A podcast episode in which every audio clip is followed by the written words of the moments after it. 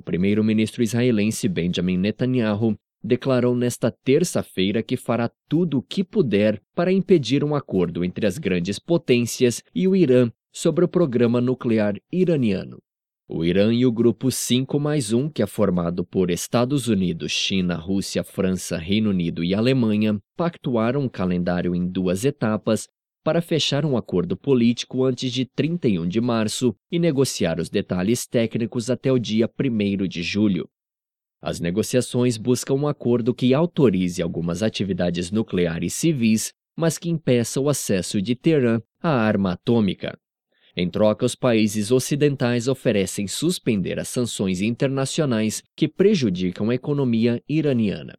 Netanyahu anunciou no mês passado que tinha aceitado discursar no Congresso americano após receber um convite do presidente da Câmara de Representantes, o republicano John Boehner. Os aliados de Obama temem que a viagem de Netanyahu seja usada por Israel e os republicanos para levantar oposição a um acordo com o Irã, em um momento em que as negociações com o país sobre seu programa nuclear se encontram em uma fase crítica.